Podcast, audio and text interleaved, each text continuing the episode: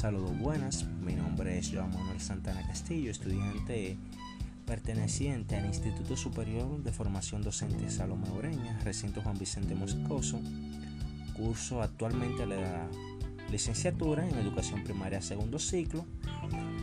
Y en este momento voy a optar por la realización de una actividad referente a la asignatura Neuroética aplicada a la educación 2 por parte de la maestra Claudia Mónica Leaño López. Dicha actividad consiste en la efectuación de un podcast en el que estaré proporcionando informaciones pertinentes referidas a cómo podemos resolver conflictos en el aula. Es necesario destacar que los conflictos en el aula son una realidad inherente al hecho de convivir. Lo que debe preocuparnos no es que existan, sino cómo podemos resolverlos. La sociedad parece que nos incita a hablar más de los otros a sus espaldas, a gritar, a insultar e incluso a agredir físicamente. El aprendizaje de la convivencia se dificulta en la adolescencia porque no aprendimos antes a comunicarnos utilizando la palabra.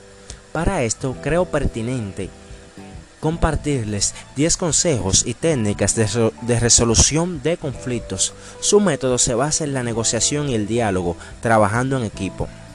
Número 1. La base de la convivencia es el diálogo y los acuerdos. Para resolver conflictos en el aula es necesario saber dialogar y ponerse de acuerdo.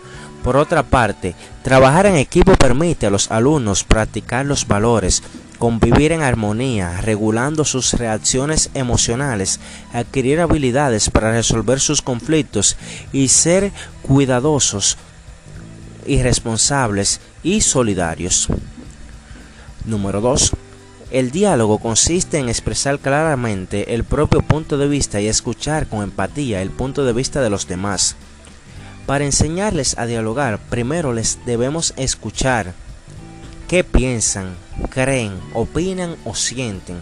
Después expresaremos nuestro punto de vista. Número 4.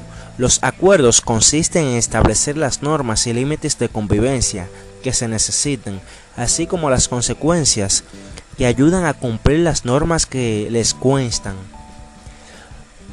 Número 5.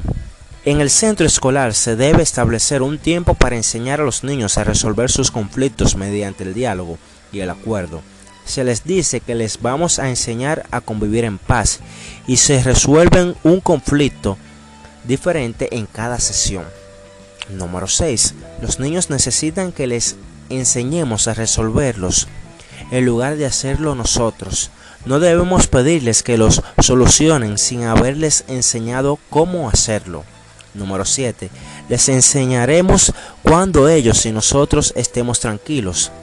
En el momento del conflicto los separamos y después hablamos, sin grito, sin quejas, sin, sin recriminaciones, sin culpabilizar. Número 8. Al agredido no debemos defenderle ni animarle a agredir. Le enseñamos a decir no con firmeza. Si no le hacen caso, tiene que pedir ayuda. Número 9. Al agresor le enseñamos sin agredirle a decir qué quiere y a controlarse, a tranquilizarse, alejándose del niño con quien tiene el conflicto. Número 10. Establecemos las normas y límites de convivencia, lo que pueden y lo que no pueden hacer. Cada una de estas normas son necesarias para que en un aula de clases prevalezca la convivencia. Muchas gracias.